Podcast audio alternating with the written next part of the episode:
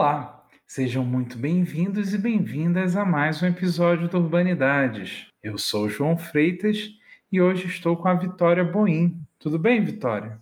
Gente, oi João, tudo bem sim.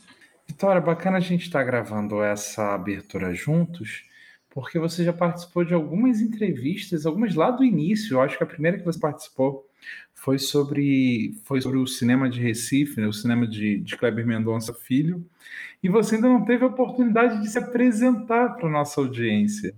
Então, eu sou bolsista de iniciação científica do Urbandata desde, do, desde janeiro, pela FAPESP, e eu estou no terceiro ano de Ciências Sociais na USP, é, e vamos falar um pouco sobre a entrevista de hoje. A gente conversou com Mauro Amoroso, uma conversa que você também participou. Então, a gente discutiu o artigo que ele publicou na revista Tempo e Argumento, e o artigo chama A Tropa e a Cidade: A Polícia Militar no Rio de Janeiro durante a abertura e seus impactos negativos futuros para a consolidação de um universo de direitos para as favelas. O Mauro fez bastante entrevista com policiais militares que trabalharam nos anos 70 e 80, né? Ele trabalha bastante com história oral. E ele fala desse, desse momento de abertura, como funcionava a Polícia Militar do Rio de Janeiro e quais as consequências dessa lógica que, que se estende até os dias de hoje, principalmente pesando mais para as periferias do Rio de Janeiro e as favelas, né? Sim, o Mauro, o Mauro é membro do, do Urbandata Brasil, né? Hoje está fazendo o pós-doc na USP, tem integrado a equipe. É sempre importante frisar aos que, aos que acompanham Urbanidades, Urbanidades é apenas a ponta do iceberg do Urban Data Brasil. Então, se quiserem acompanhar mais sobre o trabalho desse grupo de pesquisa, podem acompanhar no Facebook, na nossa página, que é Urban Data Brasil, o banco de dados sobre o Brasil urbano. E caso queiram entrar em contato conosco também, nosso e-mail está à disposição brasilurbandata@gmail.com. brasilurbandata@gmail.com. Bom, nosso podcast está disponível no Spotify e no Apple Podcast. Então, se vocês quiserem curtir, seguir a gente por lá, vai ser super legal. E eu acho que é isso, né, João? É isso. Vamos para a entrevista.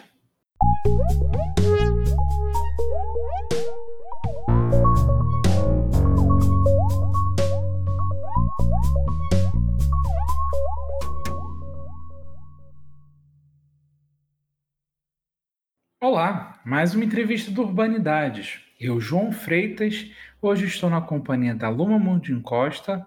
Oi, pessoal. Da Vitória Boim. Oi, gente, tudo bem? Hoje estamos reunidos para entrevistar o professor Mauro Amoroso. Tudo bem, Mauro? Seja muito bem-vindo. Tudo bom, João. Obrigado aí pelo convite. Vai ser um prazer aqui falar com vocês. Muito legal, Mauro.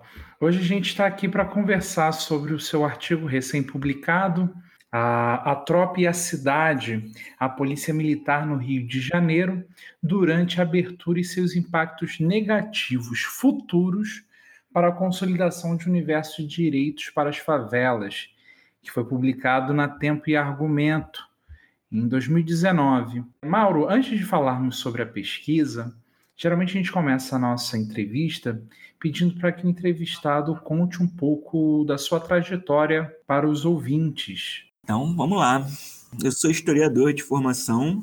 Eu fiz bacharelado e licenciatura na Universidade Federal Fluminense, entrei em 2000 e no final do governo Fernando Henrique, lembrando que foi um período bem interessante pegar essa transição aí de enfim, né, como a postura de dois governos diferentes da universidade pública. E foi na graduação mesmo que eu comecei a pesquisar a temática das favelas, graças ao professor Paulo Quinaus, que uma disciplina que ele deu na graduação que era História dos Movimentos Sociais Urbanos. Ele pegou muito pela questão do grafite, deu essa pegada de arte urbana. Eu estava naquela fase em que a gente procura, né? Procura um tema para chamar de seu, porque você tem que sair da faculdade em algum momento.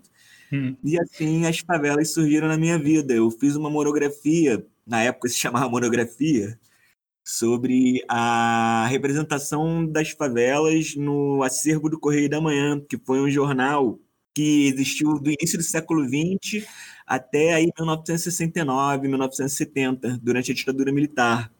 E ele tem um acervo riquíssimo, que está lá no Arquivo Nacional, no Rio de Janeiro, E a partir dessa monografia que eu fiz a minha dissertação de mestrado, né? Virou o projeto de pesquisa que foi que eu desenvolvi no mestrado também pela UF. Que aí eu dei um foco maior, que eu peguei a, a representação das favelas no arquivo do Correio da Manhã nos anos 50 e 60.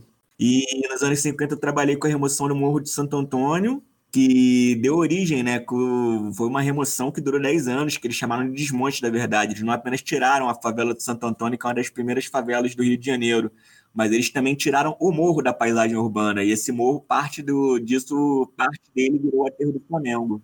E também eu estudei as remoções das favelas dos anos 60, né, que foi no auge da ditadura militar, que a ditadura militar teve aí a humilde meta de acabar com todas as favelas do Rio de Janeiro até meados dos anos 70. Não preciso falar que não deu certo, né?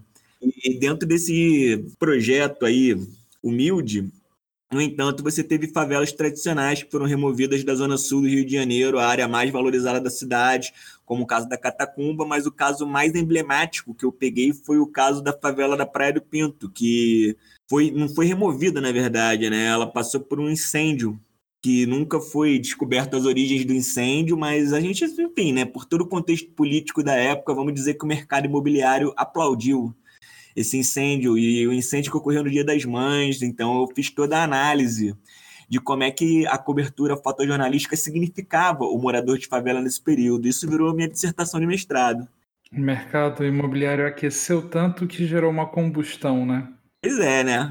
Exatamente isso. E não, e sem falar que a própria construção do Rio de Janeiro, né? Para quem conhece bem a cidade dessa época, a Lagoa e aquela parte entre Lagoa e Leblon tinha uma das maiores densidades de favela. Hoje em dia você passeia pelo Parque da Catacumba, por aquele entre Selva de Pedra e Lagoa, você vê que é uma cidade completamente diferente, né? São bairros que não teriam, não é assim, são bairros que não seriam, digamos, inspiração para Manuel Carlos, se continuassem com essa configuração, né? Então é, é, isso, faz parte da todo um contexto de você, na verdade, elitizar um espaço urbano que já é elitizado. Então é bem complicado. Sim. E no mais, contrariando tudo aquilo que os orientadores falam da dissertação para tese, eu mudei completamente de tema, embora eu continuasse ainda dentro do território das favelas, mas aí eu fui estudar produção de memória. Eu descobri um projeto maravilhoso que foi realizado mais ou menos entre 1999 e 2005 na favela do Borel e em algumas outras favelas da Grande Tijuca, chamado Condutores de Memória. E a partir do projeto Condutores de Memória, eu chamei a atenção, né? Eu, eu também descobri um livro que foi escrito em 1980 por um morador do, do Morro do Borel chamado Manuel Gomes. E esse livro conta toda a trajetória de resistência do Morro, desde 1950, quando ele sofreu um processo judiciário, né? Que que a remoção nos anos 50, muitas vezes ela já tinha um outro aspecto, não era apenas o governo que atuava diretamente para tirar, mas ele ia através do judiciário. Uhum e conta a história da resistência e da criação do primeiro grande órgão a unir diferentes associações de moradores de favela, que foi a União dos Trabalhadores Favelados. E o principal, né, foi um livro escrito, lançado em 1980, durante o contexto da abertura política, o fim da ditadura, e ver como é que isso também é importante para significar uma memória sobre militância favelada em um período justamente em que o Brasil estava assistindo o renascimento de uma militância. Então eu comparei esses dois momentos, do projeto de memória dos anos 90 com o livro do Manuel Gomes, e isso virou minha tese de doutorado, e que foi o fiz pelo CPDOC da FGV. E depois é isso, né? Hoje em dia eu sou professor, professor adjunto da Faculdade de Educação da Baixada Fluminense, que é o ERG de Caxias, do programa de pós-graduação em Educação, Comunicação e Cultura em Periferias Urbanas, do programa de pós-graduação em Cultura e Territorialidades, e tô aqui. Agora, agora tem que falar o tô aqui, né? Isso, não, e agora estou desenvolvendo meu doutorado aqui na USP, com a supervisão da Bianca Freire Medeiros, trabalhando em conjunto com a equipe do Urban Data. Exatamente. É, é, um, é, um, é um membro da casa, praticamente. Né?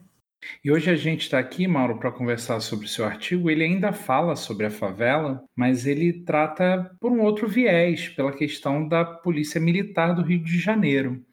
Antes de falarmos da temática, gostaria que, se possível, que você contasse um pouco do procedimento metodológico para esse artigo. Você conversa com policiais que atuaram nessa época e usa também os boletins internos da instituição como que foi a utilização desse, dessas fontes? Então, João, essa pesquisa eu desenvolvi ela durante dois anos, inclusive eu gostaria de mencionar que essa pesquisa ela teve o apoio financeiro da FAPERJ através de um auxílio de pesquisa, o APQ1, e também essa pesquisa eu desenvolvi em parceria com o historiador Bruno Marques, que por mais que a gente não tivesse o mesmo projeto, na época ele estava fazendo a tese de doutorado dele, que foi a biografia do Coronel Nazaré Cerqueira, que ele defendeu também pelo CPDOC. Então, eu já estava interessado em fazer uma pesquisa de história oral para entender como é que foi esse período de transição dos anos 70 e 80 que marca a abertura política. A questão que me motivou é porque você tem a expressão que se tornou clássica para se referir à Constituição de 1988, é uma Constituição cidadã. Mas se você for para a parte de segurança pública da Constituição cidadã, você vai ver que é a Constituição cidadã morto, porque ela é uma parte que, primeiro, ela militariza muito a questão da segurança. Você sai de um período de uma ditadura militar, mas você vê que o exército ainda tem grande influência e você mantém toda a estrutura que foi organizada pelos decretos-leis de 67 e 69, que eu chego a citar no artigo. Então, como é que você tem essa questão, né? Em um período em que você está tendo a luta armada do Brasil está praticamente desmontada seja por uma mudança de metodologia de ação desses grupos, e seja porque ela foi morta e torturada mesmo. Então, no entanto, você tem um aparato policial que está voltado totalmente para a repressão armada. E a gente vê que é um, é um dos grandes desafios, porque é algo que se mantém uma postura que se mantém até hoje. E percorreu os anos 90, os anos 2000. Então, na verdade, foi uma herança maldita que a gente sofreu, não só da ditadura militar, né? Eu chego também a fazer observação que a gente tem que tomar muito cuidado para não atribuir todos os males da sociedade brasileira a partir de 64. Não, a gente já teve, digamos, certos elementos estruturantes muito complexos, digamos, praticamente desde que os portugueses chegaram aqui. Mas, ao mesmo tempo, então, eu, tenho, eu tive esse questionamento e eu, e eu trabalho com a metodologia da história oral já tem muito tempo. Então, sendo isso, né, eu conheço, eu conheço o Bruno pessoalmente, a gente, a partir das nossas pesquisas, começamos a fazer um levantamento de possíveis policiais a serem entrevistados. Nessa época, a Polícia Militar do Rio de Janeiro ela estava no contexto de maior abertura por causa do grupo político que estava à frente dela. Quando a UPP entrou, ela trouxe todo o discurso do policiamento comunitário, e quem assumiu a PM nessa época, quem estava à frente, né, a chefia de Estado-Maior da Polícia Militar, era um grupo que é ligado ao policiamento comunitário, que eu vou chamar aqui grosseiramente de CRIS do Coronel Nazaré Cerqueira. Então, eles estavam mais abertos para um diálogo com a universidade, com os pesquisadores, então isso deu uma entrada. Uhum. E a Polícia do Estado do Rio de Janeiro, ela tem um programa que coloca o pessoal da reserva para fazer atividades burocráticas dentro dos batalhões. Então, a partir desse programa é que eu consegui re é, realizar um levantamento de quem estava, quem atuou nessa época, quem estava atuando, estava em período de formação. E a partir daí que eu constituí meus, meu quadro de depoentes.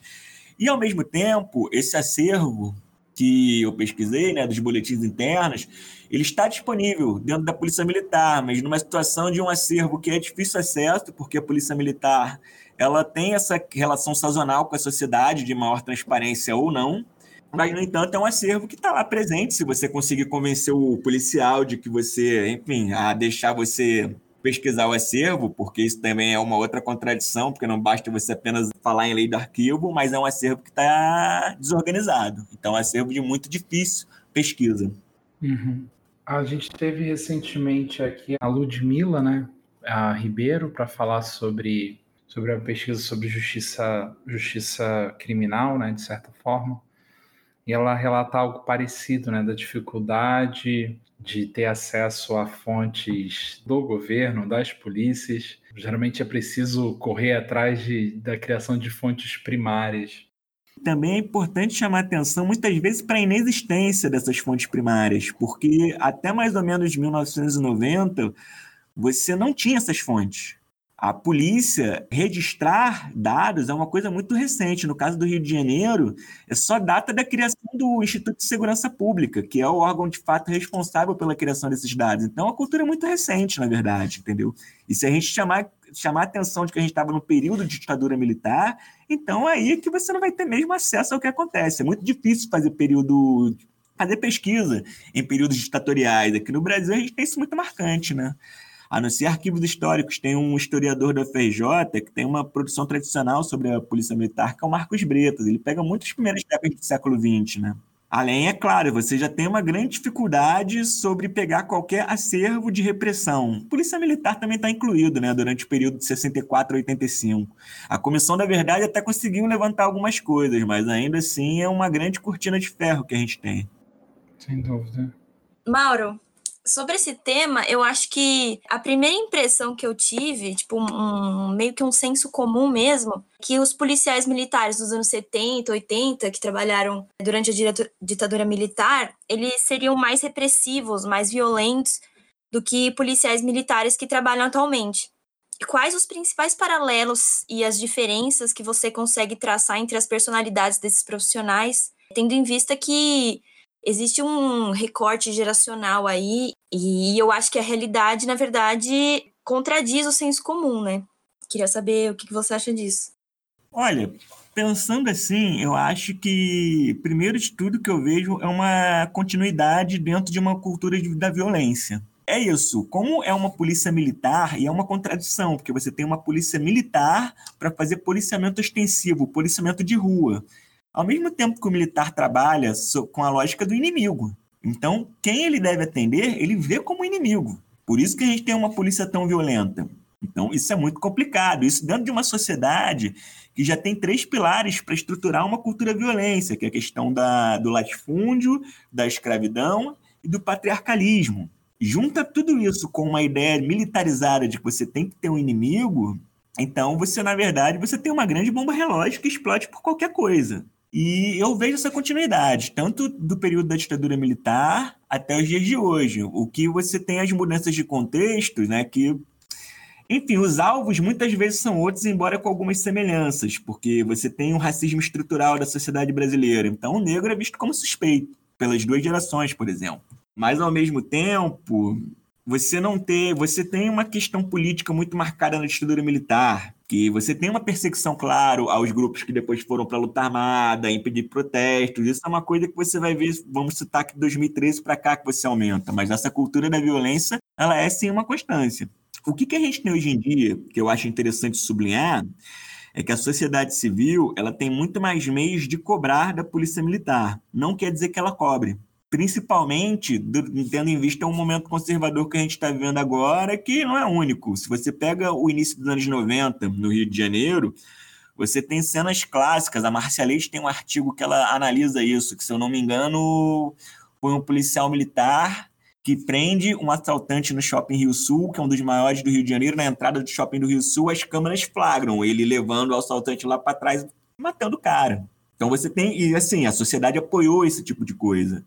Cabe, de repente, fazer uma, uma pesquisa até que ponto você não teve setores da sociedade que apoiaram a chacina da Candelária, assim como vão apoiar a chacina do, do Carandiru aqui em São Paulo. Então, infelizmente, você tem ondas conservadoras muito fortes na sociedade brasileira que valorizam a violência. Porém, ao mesmo tempo, hoje em dia você tem um canal de contestação dessa violência por parte do Estado muito maior, uma possibilidade, pelo menos, de construir esse canal. E isso no movimento das favelas a gente vê muito forte, principalmente o movimento das mães das vítimas da violência do Estado, por exemplo, que tem uma atuação tremenda. Isso daí é uma questão que eu marco bem. Agora, outra coisa que a gente tem que chamar atenção é que a, a ditadura militar ela também serviu para expurgar possíveis quadros progressistas dentro do exército, dentro da polícia. Você não teve anistia de policiais, militares ou até membros do exército que foram expulsos por questões disciplinares por discordarem da ditadura. Então, isso é muito complicado, porque no caso da Polícia Militar, você teve a figura do Nazaré Cerqueira, que tentou inaugurar uma visão mais progressista, mas essa, esse grupo é minoria dentro da PM. E eu me lembro também uma pesquisa da Julita Lengruber, que ela foi falar ela foi analisar né, o que, que, na época das UPPs, o que levaria um jovem a entrar para a Polícia Militar. Grande parte desses cadetes que estavam ingressando na Polícia Militar falava abertamente que eles queriam pegar arma para dar tiro, que é brincar de Rambo, Rambo Anabi, entendeu? Então é complicado. Então você tem essa questão da cultura violência, da cultura da violência que se perpetua, a cultura do inimigo que se perpetua, mas ao mesmo tempo, na conjuntura atual, pelo menos você tem uma possibilidade maior de estabelecer um canal de cobrança por parte da sociedade civil. A Vitória pediu para comparar o comportamento da polícia militar nessa abertura política e hoje em dia. E eu quero, vou pedir para você comparar os direitos dos cidadãos favelados na abertura política e agora. Você disse que a Constituição de 88 era a Constituição Cidadã e logo no começo do seu artigo você cita Marshall falando dos três estágios de direitos, três tipos de direitos. Hoje, acho que a gente percebe que no território de favela as pessoas não, não têm tantos direitos como o direito de ir e vir, que seria o primeiro, representação política é um pouco complicada, e estado de bem-estar social acho que não tem, assim, né? Então, como você enxerga alguma mudança? É muito parecido? Nesses dois contextos, como, como se dá na favela? Nesses dois contextos, eu acho que tem uma tristeza muito grande a ser considerada, né? Porque a gente aqui no Brasil tem aquela expressão que é até muito cara para a história, nas aulas de história de todas as salas de aula, que é a expressão a lei para inglês ver que em muitos aspectos a Constituição, muitos aspectos, a Constituição de 88 ela se tornou uma lei para inglês ver, né? Aquela coisa também, a expressão que a gente fala que no Brasil a gente tem que ver se a lei pega. Não existe isso, a lei pega ou a lei não pega, a lei é a lei. E é isso, deu uma tristeza muito grande você vê que direitos básicos como não é nem o direito de ir e vir, mas o direito a você ter a sua integridade física mantida, salvaguardada pelo Estado, né? Isso é uma lei para inglês ver para setores específicos da população brasileira. Então, isso já, já é muito complicado, porque o José Murilo de Carvalho fala no livro dele, né, no Cidadania do Brasil, lá no começo, que você tem uma impressão de que você esperava que a abertura política, a redemocratização, a Constituição de 88 fosse resolver vários problemas do Brasil. A sociedade tinha isso no imaginário, mas você vê muitas vezes problemas que se perpetuaram. Porque, por exemplo, você tinha um regime de, você tinha uma ditadura, você tinha um regime autoritário, e esse regime autoritário, é claro que ele não tinha um, uma carta constitucional que fosse garantir direitos, principalmente direitos para aqueles moradores de favelas, periferias urbanas. Já a Constituição de 88, sim. E, ao mesmo tempo, você vê essa Constituição de 88 não ser implementada. Então, nesse caso, eu acho que seja até um quadro pior, porque Sim. você tem a lei que deveria ser, deveria ser aplicada para todos, mas vira uma lei para inglês ver para uma parte considerável da população brasileira. Eu acho que talvez no contexto anterior existiu uma justificativa explícita, né, para esses direitos não, não, né, não existirem. E hoje isso. Qual é a justificativa? Qual é a justificativa, exatamente? existe uma implícita, né? Uhum. Que acontece.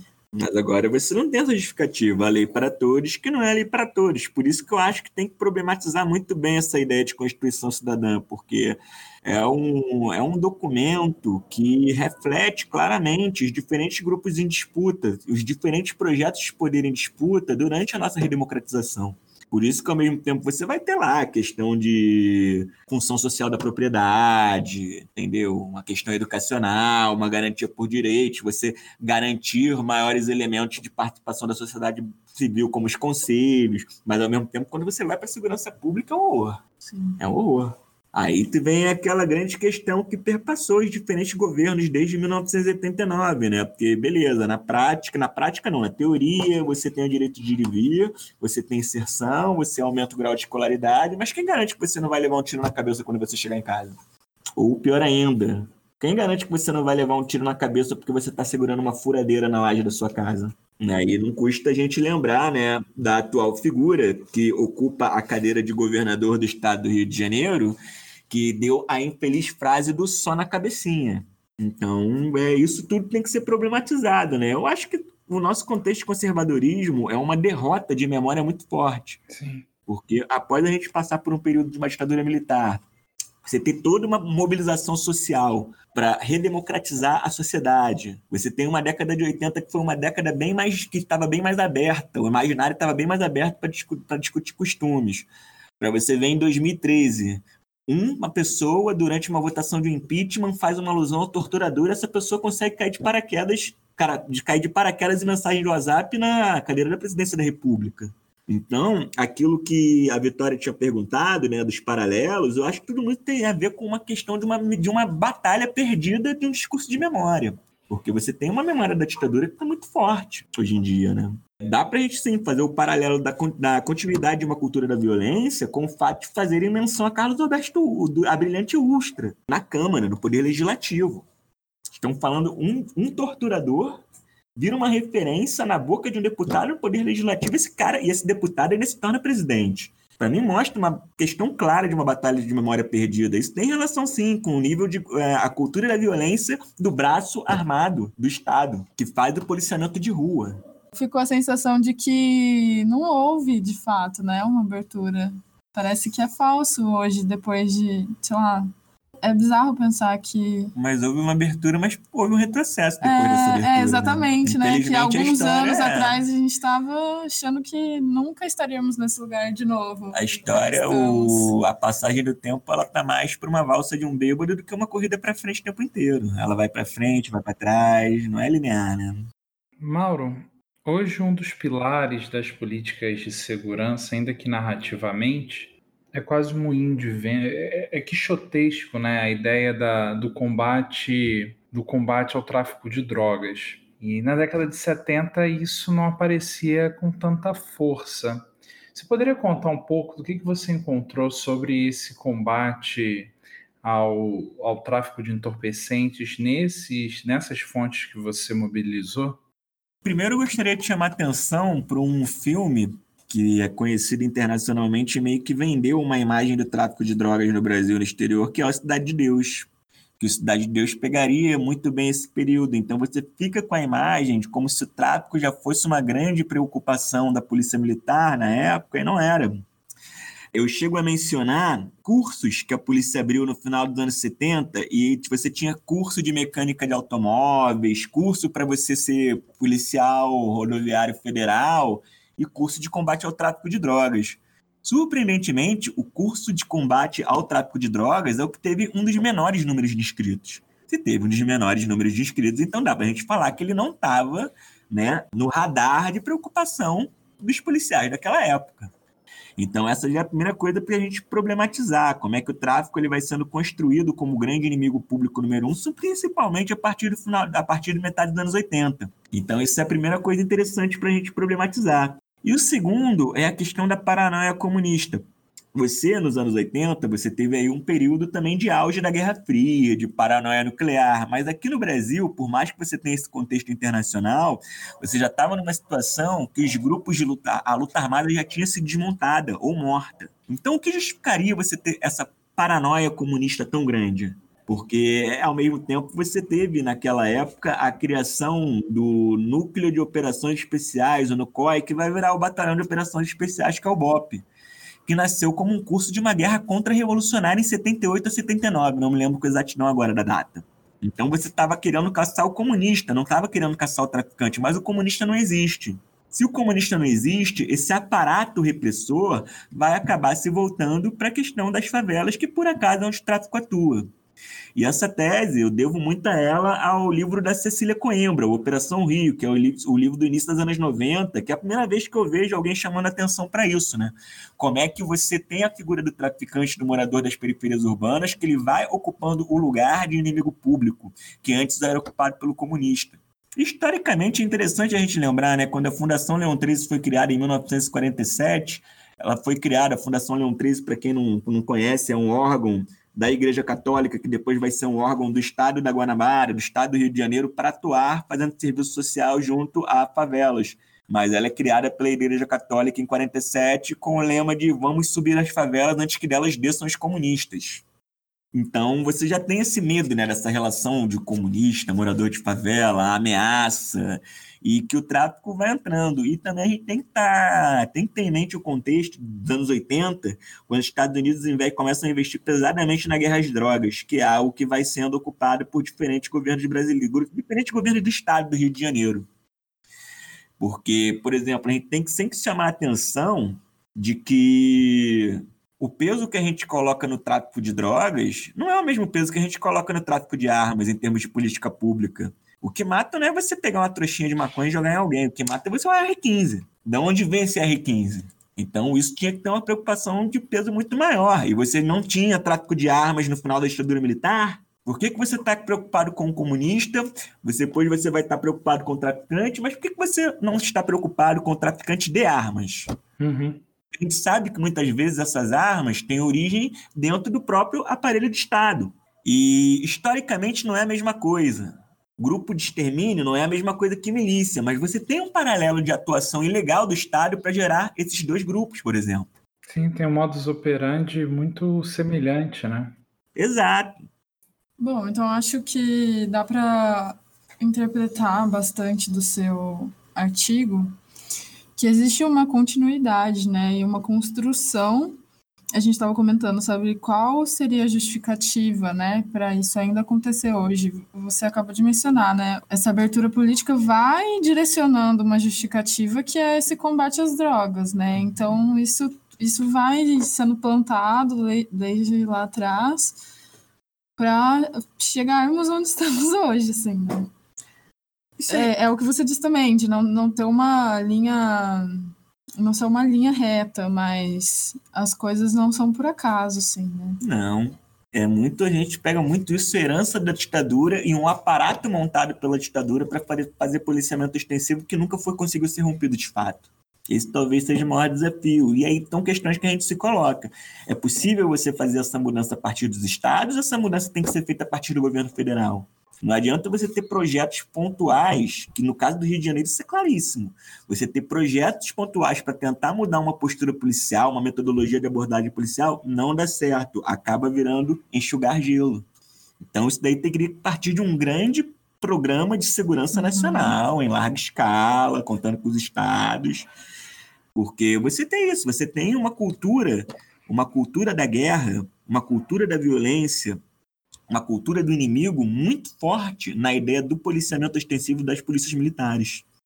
E tanto que a polícia militar ela se vê muitas vezes como um sujeito à parte do Estado. Ele não pode ser criticado pela sociedade civil em hipótese alguma. Você critica a polícia, você é inimigo da polícia. É, eu acho que nesse sentido também dá para pensar na redemocratização num sentido mais em outros, em outros setores que não sejam a segurança mesmo, né? A educação, o acesso à saúde, mas a segurança em si nunca foi repensada, né? Você teve tentativas pontuais de tentar fazer coisa diferente, abordada diferente, o Pronace, por exemplo, ou então projetos pontuais do governo do estado, mas uma mudança de fato estrutural eu não consigo enxergar, uhum. nenhuma tentativa que fosse implementada de fato. Ou então você tem, quando você tem essas mudanças, essas tentativas de mudanças pontuais, você vê na hora uma ala dura da polícia militar que quer bater o um martelo que não, nós somos perseguidores, o aparato da violência. Por exemplo, você teve o primeiro governo do Brizola, no Rio de Janeiro, tentando introduzir a questão do policiamento comunitário. Logo depois, Moreira Franco ganha a eleição com, uma, com um discurso de que vou acabar com a violência em 100 dias, e justamente a partir da repressão. É o movimento pendular, o Luiz Eduardo Soares chama isso de movimento pendular. E, ao mesmo tempo, você tem o segundo governo Brizola, que também voltou com a questão do policiamento comunitário, você ter direito de moradores de favelas. Depois do Brizola, assume Marcelo Alencar e coloca como secretário de Segurança Pública o general Newton Cerqueira, não confundir com o coronel Newton Cerqueira. O general Newton Cerqueira, da linha dura do Exército, comandou a, comandou a operação que matou Lamarca. Voltou com a gratificação para o Oeste lá no Rio de Janeiro. A UPP foi um enxugamento de gelo. Muitas vezes essa questão de você tentar direcionar o estilo de policiamento ficou só no discurso, porque não deixou de ser uma ocupação militarizada, mas ao mesmo tempo pregava esse discurso de buscar o policiamento comunitário. Quem é que está assumindo agora? Wilson Witzel. Wilson tiro só na cabecinha Witzel, que acaba com a Secretaria de Segurança Pública, que foi um dos grandes avanços da redemocratização no governo do Estado do Rio de Janeiro. É um movimento pendular. Mauro, a gente sempre pergunta para os nossos entrevistados alguma, alguma experiência de campo, né? E você falou que trabalhou muito com história oral e, e já tinha trabalhado antes. Então, se você tiver alguma história interessante, que seja bem representativa dessas entrevistas que você fez, não sei nem se pode chamar de entrevista, com esses policiais, aí você pode compartilhar com a gente. Então, Primeiro que é a impressão, né? Porque como eles eram a impressão do controle, porque como eles eram policiais da reserva que estavam realizando atividades administrativas, não me passaram o contato desses policiais, né? Eu tive que fazer essas entrevistas com esses policiais dentro dos batalhões. Só isso já coloca, só isso já dá um outro direcionamento para sua entrevista, digamos assim, né? E, assim, foi uma pesquisa, foi um projeto de pesquisa que eu acabei não dando continuidade, mas por isso, depois, digamos que com uma continuidade dele, eu teria que tudo construir um coletivo de confiança para conseguir chegar a esse policial para entrevistá-lo fora do batalhão. Então, isso também coloca limitações, mas isso também é uma questão metodológica, né? E um outro caso interessante, com todas as aspas do mundo, né, que num dos batalhões que eu estava fazendo a pesquisa, que eu fui entrevistar, um desses policiais da reserva, quando eu estou saindo do batalhão, me aborda um cadete, um jovem de 20 anos policial, ele espera eu sair do batalhão, aí começa, com licença, o senhor é pesquisador, professor da universidade? Eu, Sim, policial, sou pesquisador, professor da universidade. É, o senhor conhece Karl Marx? Olha, policial, não foi meu contemporâneo da UF, não. Por que, que o senhor está me perguntando? É, porque não, é porque esse pessoal que vem da academia para falar mal da polícia, vocês sabem que muitas vezes não acaba dando muito certo, não, né? De novo, para vocês verem como é que essa questão da polícia, vendo quem critica a polícia de fora é o inimigo, uhum. e, sobretudo, a questão da abordagem violenta de possíveis críticas da sociedade. Isso mostra que enquanto a gente não mudar essa visão interna da própria polícia, dificilmente a gente vai conseguir estabelecer aí, de fato, um Estado democrático de direito à vida. Então, isso também é muito complicado. Mauro, aproveitando a sua presença aqui, dá um pouco mais de detalhes sobre o seu projeto de pós-doc e a sua atuação hoje no Urban Data Brasil. Claro, o meu projeto de pós-doutorado é pensar uma construção conceitual entre as categorias de favelas e a categoria de periferias urbanas, a categoria de favelas é muito aplicada no Rio, a categoria de periferias urbanas é pouco, embora também seja desenvolvida. Aqui em São Paulo já é o contrário. Atualmente eu estou desenvolvendo um projeto de memória sobre a favela de Vila Operária, que é lá em Duque de Caxias. Duque de Caxias é um município da Baixada Fluminense. Você tem o conceito carioca de subúrbio, desenvolvido pela geografia no Rio de Janeiro, em 1960, que pega muita relação de bairros operários na linha do trem. A Baixada Fluminense já é outro município, você não, não encaixaria na categoria de subúrbio do Rio de Janeiro.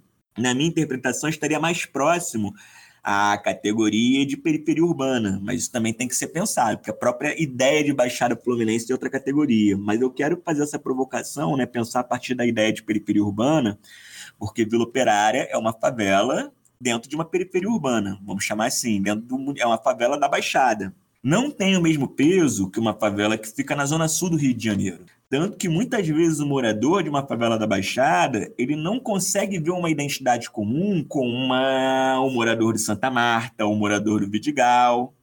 Então, a partir dessa provocação que eu quis pensar essa categoria de favelas de periferias a partir do acervo do Bandata, que é riquíssimo nesse sentido e junto com a equipe que também já tem, enfim, já tem experiência nesse tipo de pesquisa e eu quero muito contribuir a partir daí.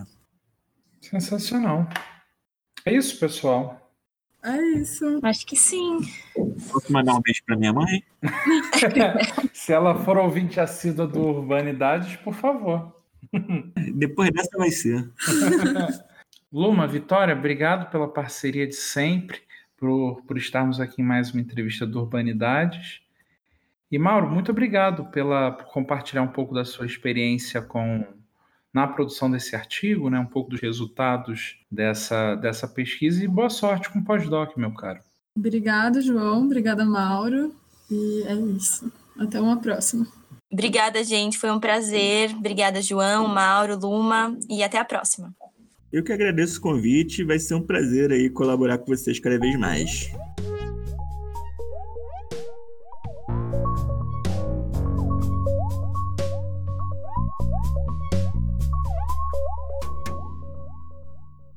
Urbanidades é produzido pelo Urban Data Brasil, banco de dados bibliográfico sobre o Brasil urbano.